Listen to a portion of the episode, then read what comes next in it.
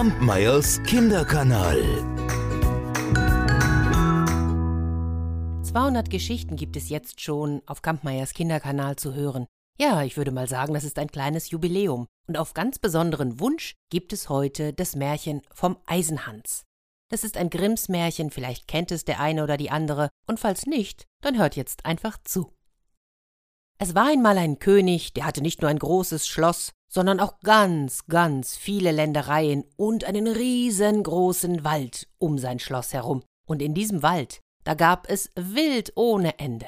Da gab es Wildschweine, da gab es Rehe und Hirsche, da gab es Hasen und was könnt ihr euch noch vorstellen, was es dort alles gab? Nun, immer mal wieder da schickte der König die Jäger hinaus, damit sie ihm ein Reh schießen. Und eines Tages da schickte er wieder einen Jäger, und er kam nicht zurück. Nun vielleicht ist ihm ein Unglück zugestoßen, dachte der König und schickte am folgenden Tag zwei andere Jäger hinaus, die sollten den ersten suchen. Aber auch die blieben weg. Und am dritten Tag, da ließ er drei Jäger losziehen und sagte, durchstreift den ganzen Wald und haltet Ausschau, bis ihr alle drei gefunden habt. Aber was soll ich euch sagen, auch von denen kam niemand wieder. Und auch die Hunde, die sie mitgenommen hatten, ließen sich nicht wieder blicken. Von dieser Zeit an wollte niemand mehr in jenen Wald gehen. Ab und zu flog ein Adler oder ein Habicht darüber, aber ansonsten blieb er viele, viele Jahre unberührt. Eines Tages meldete sich ein fremder Jäger beim König. Der sagte, er wolle in den gefährlichen Wald gehen. Na, der König wollte aber seine Einwilligung nicht geben. Es ist nicht geheuer darin. Ich fürchte, es geht dir nicht besser als den anderen und du kommst nicht wieder heraus. Doch dieser Jäger antwortete, ich habe keine Angst. Ich werde es wagen. Und so begab er sich mit seinem Hund in den Wald. Es dauerte auch nicht lang, da hatte der Hund etwas in der Nase, und er folgte einer Fährte, lief ihr immer hinterher, aber kaum dass er ein paar Schritte gelaufen war, so stand er vor einem tiefen Pfuhl, einem Sumpf, und er konnte nicht weiter. Da kam mit einem Mal ein nackter Arm aus dem Wasser, packte den Hund und zog ihn hinab. Als der Jäger das sah, da ging er zurück und holte drei Männer, die mussten mit Eimern und großen Bottichen kommen und das Wasser ausschöpfen. Und als sie auf dem Grund ankamen, da lag dort ein Mann. Oh, und der sah aus, wild sah er aus, die Haare, die wuchsen ihm über das Gesicht bis hinunter zu den Knien. Sie packten den Mann und führten ihn in Stricken gefesselt fort zum Schloss. Oh, da war aber eine große Verwunderung und Überraschung, als man dort diesen wilden Mann sah. Der König ließ ihn in einen Käfig auf seinem Hof setzen, und er verbot bei Lebensstrafe, die Türe dieses Käfigs zu öffnen. Die Königin selbst bekam den Schlüssel und musste ihn verwahren. Und von jetzt an konnte man wieder in Sicherheit in den Wald gehen. Der König hatte einen Sohn, der war ungefähr acht Jahre alt, und eines Tages spielte dieser Sohn auf dem Hof, und bei dem Spiel, da fiel ihm sein goldener Ball in den Käfig. Da lief der Junge hin, Gib mir meinen Ball heraus. Nein, antwortete der Mann, nicht, bevor du mir nicht die Türe aufgemacht hast. Nein, sagte der Junge, das tue ich nicht, das hat mir der Vater verboten, und dann lief er davon. Am anderen Tag aber kam er wieder und forderte seinen Ball erneut. Der wilde Mann jedoch, der sprach, öffne meine Tür. Doch der Junge wollte nicht. Am dritten Tag, da war der König mit seinen Leuten auf die Jagd geritten. Da kam der Knabe nochmals. Ach, selbst wenn ich es wollte, ich kann die Türe nicht öffnen, ich hab den Schlüssel nicht. Da sprach der wilde Mann, er liegt unter dem Kopfkissen deiner Mutter, du kannst ihn holen. Und der Junge, der wollte unbedingt seinen Ball wieder haben. Also dachte er nicht weiter an die Worte seines Vaters, lief zum Schlafgemach seiner Mutter und brachte den Schlüssel herbei. Die Türe ging schwer auf. Ach, und dabei klemmte er sich noch den Finger. Doch als sie offen war, da kam der wilde Mann heraus, gab ihm den goldenen Ball und eilte davon.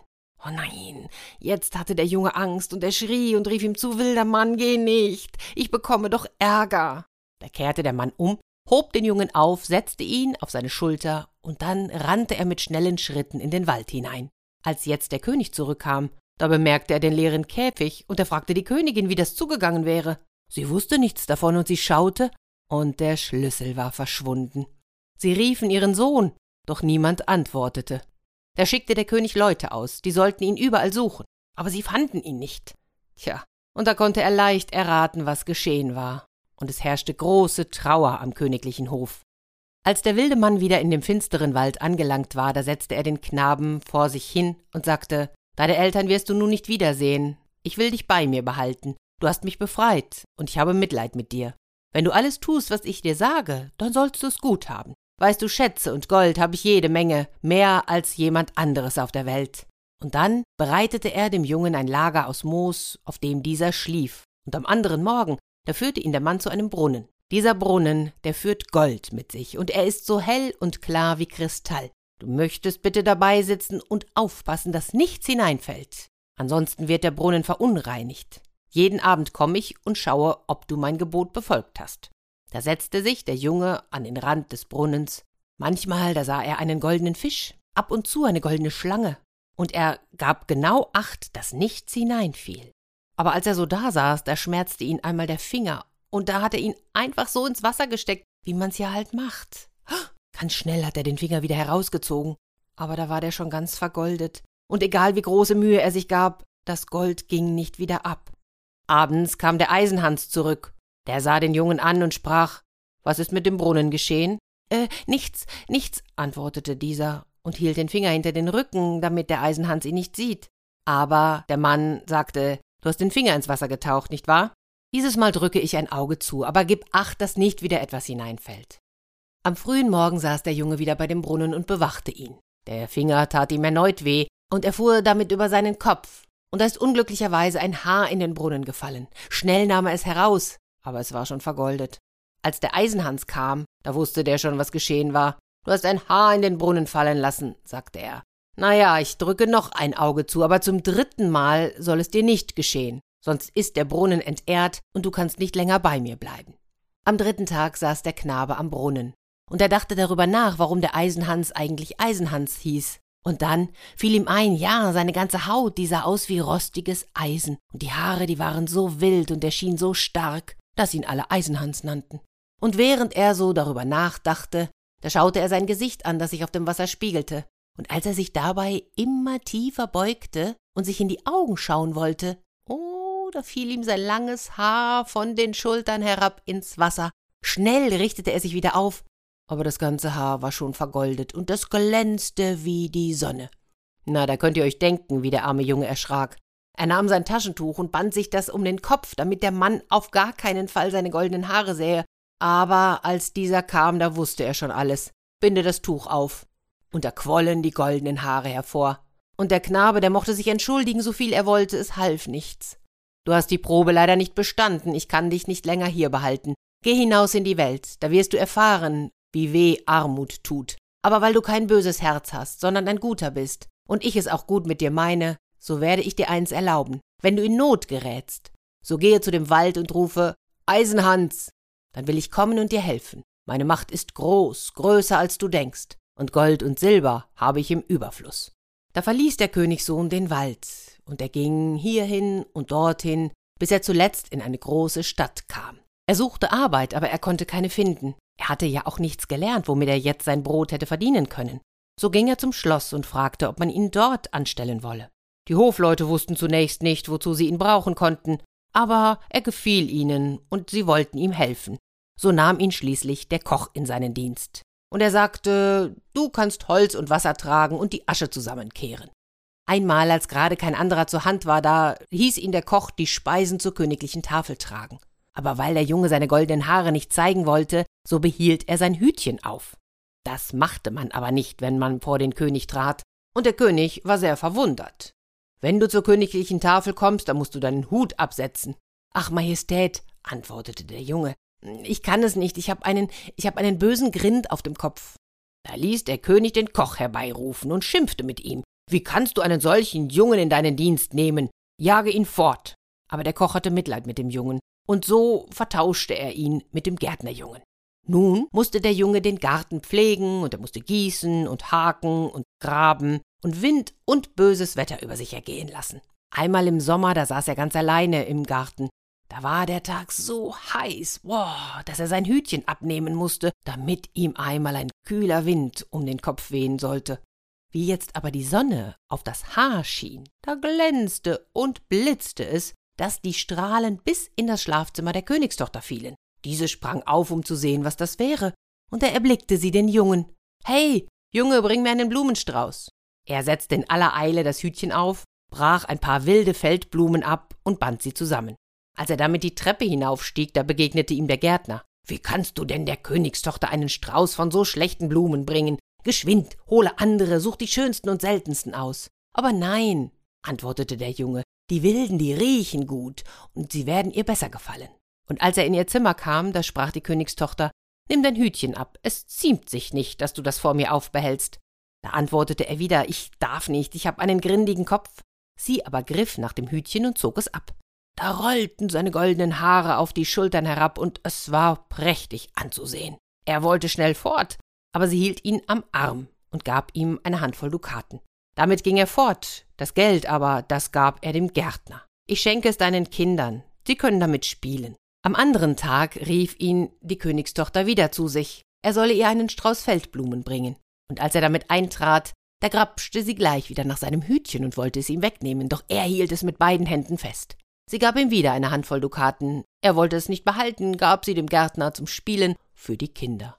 Am dritten Tag ging's nicht anders, aber sie konnte ihm sein Hütchen einfach nicht wegnehmen, und er wollte ihr Gold nicht. Nicht lange danach, da wurde das Land mit Krieg überzogen. Der König sammelte sein Volk, und er wusste nicht, ob er den Feind besiegen würde, denn dieser war übermächtig. Da sagte der Gärtnerjunge, ich bin herangewachsen, ich werde mit in den Krieg ziehen, gebt mir nur ein Pferd. Die anderen lachten. Na ja, wenn wir fort sind, dann such dir eins, wir wollen dir eins im Stall zurücklassen. Und als sie alle ausgezogen waren, da ging er in den Stall und zog das Pferd heraus, das noch dort geblieben war, aber es war an einem Fuß lahm und es hinkte. Dennoch setzte er sich darauf und ritt fort in den dunklen Wald. Als er dort am Rand angekommen war, da rief er dreimal Eisenhans, so laut, dass es durch die Bäume schallte. Gleich darauf erschien der wilde Mann. Was verlangst du? Ich verlange ein starkes Ross, denn ich will in den Krieg ziehen. Das sollst du haben, und auch mehr, als du verlangst. Dann ging der wilde Mann in den Wald zurück, und es dauerte nicht lange, da kam ein Stallknecht aus dem Wald und führte ein Ross herbei, das schnaubte aus den Nüstern, und es war kaum zu bändigen. Und hinterher folgte eine große Schar Kriegsvolk, ganz in Eisen gerüstet, und ihre Schwerter, die blitzten in der Sonne. Der Jüngling übergab dem Stallknecht sein dreibeiniges Pferd, bestieg das andere und ritt mit der Schar davon. Als er sich dem Schlachtfeld näherte, da war schon ein großer Teil von des Königs Leuten gefallen, und es fehlte nicht viel, da mussten die übrigen weichen. Da jagte der Jüngling mit seiner eisernen Schar heran, fuhr wie ein Berserker über die Feinde und schlug alles nieder, was sich ihm widersetzte. Die Feinde wollten fliehen, aber der Jüngling saß ihnen im Nacken und ließ nicht ab, bis keiner mehr übrig war. Aber statt jetzt zum König zurückzukehren, führte er seine Schar auf Umwegen wieder zu dem Wald und rief den Eisenhans. Was verlangst du? fragte der wilde Mann. Nimm dein Ross und deine Schar zurück und gib mir mein dreibeiniges Pferd wieder. Es geschah alles, was er verlangte, und er ritt auf seinem dreibeinigen Pferd heim. Als der König wieder in sein Schloss kam, da ging ihm seine Tochter entgegen, wünschte ihm Glück zu seinem Sieg.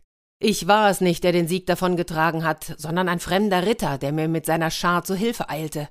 Die Tochter wollte wissen, wer der fremde Ritter wäre, aber der König wusste es nicht. Er hat die Feinde verfolgt und ich habe ihn nicht wiedergesehen. Sie erkundigte sich bei dem Gärtner nach seinem Jungen. Der Gärtner aber lachte und sprach Ach, eben ist er auf seinem dreibeinigen Pferd heimgekehrt, und die anderen haben gespottet und gerufen Na, da kommt unser Hunkepunk wieder an. Sie fragten auch Hinter welcher Hecke hast du derweil gelegen und geschlafen? Er aber sprach Ich hab das Beste getan, und ohne mich wäre es schlecht gegangen. Da wurde er noch mehr ausgelacht. Der König sprach zu seiner Tochter Ich werde ein großes Fest geben. Drei Tage soll es dauern. Und Du wirst einen goldenen Apfel werfen. Vielleicht kommt der Unbekannte herbei. Als das Fest ausgerufen wurde, da ging der Jüngling hinaus in den Wald und rief den Eisenhans. Was verlangst du? Dass ich den goldenen Apfel der Königstochter fange. Es ist so gut, als hättest du ihn schon, sagte Eisenhans. Und du sollst auch eine rote Rüstung dazu haben und auf einem stolzen Fuchs reiten. Als der Tag kam, da sprengte der Jüngling heran, stellte sich unter die Ritter und ward von niemandem erkannt. Die Königstochter trat hervor und warf den Rittern einen goldenen Apfel zu, aber keiner fing ihn, nur er alleine. Doch sobald er ihn hatte, da jagte er davon. Am zweiten Tag hatte ihm Eisenhans ein weißes Pferd und eine weiße Rüstung gegeben, und abermals war er derjenige, der den Apfel fing. Doch er kam nicht zur Königstochter, sondern jagte damit fort. Och, der König wurde ärgerlich. Das ist nicht erlaubt, er muss vor mir erscheinen und mir seinen Namen nennen. Er gab den Befehl, wenn am dritten Tag der Ritter den Apfel fangen würde und sich wieder davon machte, sollte man ihm hinterherjagen. Am dritten Tag erhielt er vom Eisenhand seine schwarze Rüstung und einen Rappen, und wieder fing er den Apfel. Als er sich aber damit davon machen wollte, da verfolgten ihn die Leute des Königs, und einer kam ihm so nahe, dass er mit der Spitze des Schwertes das Bein verwundete. Doch der Jüngling entkam, aber sein Pferd sprang so gewaltig, dass der Helm vom Kopf fiel, und sie konnten alle sehen, dass er goldene Haare hatte. Sie ritten zurück und berichteten dem König. Am anderen Tag fragte die Königstochter den Gärtner wieder nach dem Jungen. Er arbeitet im Garten. Ach, der sonderbare Kauz, der ist auch bei dem Fest gewesen und erst gestern Abend wiedergekommen. Da hat er meinen Kindern drei goldene Äpfel gezeigt, die er gewonnen hat. Da verlangte der König, dass der Gärtnerjunge direkt vor ihn treten würde, und als er erschien, da hatte er wieder das Hütchen auf dem Kopf. Die Königstochter jedoch, die ging auf ihn zu, nahm es ihm ab, und da fielen seine goldenen Haare über die Schultern, und er war so schön, dass alle staunten. Bist du der Ritter gewesen, der jeden Tag zu dem Fest gekommen ist, immer in einer anderen Farbe und der die drei goldenen Äpfel gefangen hatte? wollte der König wissen. Ja, antwortete der Jüngling, und hier sind die Äpfel. Da holte er sie aus der Tasche und reichte sie dem König. Wenn ihr noch mehr Beweise verlangt, so könnt ihr die Wunde sehen, die mir eure Leute geschlagen haben, als sie mich verfolgten. Ich bin auch der Ritter, der euch zu dem Sieg über die Feinde verholfen hat. Wenn du solche Taten verrichten kannst, dann bist du kein Gärtnerjunge. Sag mir, wer ist dein Vater? Wer ist deine Mutter? Mein Vater ist ein mächtiger König und meine Mutter eine Königin. Gold habe ich in Hülle und Fülle, so viel ich nur verlange. Oh, ich sehe wohl, ich bin dir Dank schuldig, sagte der König. Kann ich dir einen Gefallen tun? Ja, das könnt ihr wohl. Ihr könnt mir eure Tochter zur Frau geben. Da lachte die Königstochter und sagte, Oh, das macht keine Umstände. Ich habe seine goldenen Haare gesehen, da habe ich gleich erkannt, dass er kein Gärtnerjunge ist. Und dann ging sie hin und küsste ihn.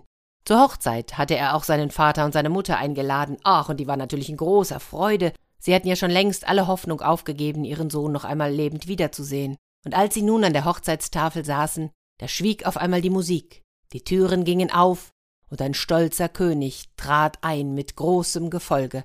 Er ging auf den Jüngling zu, umarmte ihn und sprach Ich bin der Eisenhans, und ich war in einen wilden Mann verwünscht, du hast mich erlöst. Alle Schätze, die ich besitze, sollen dein Eigentum sein. Und dann lebten alle glücklich und zufrieden. So wie ihr hoffentlich auch. Wir hören uns nächste Woche bei Geschichte Nummer 201. Kampmeyers Kinderkanal.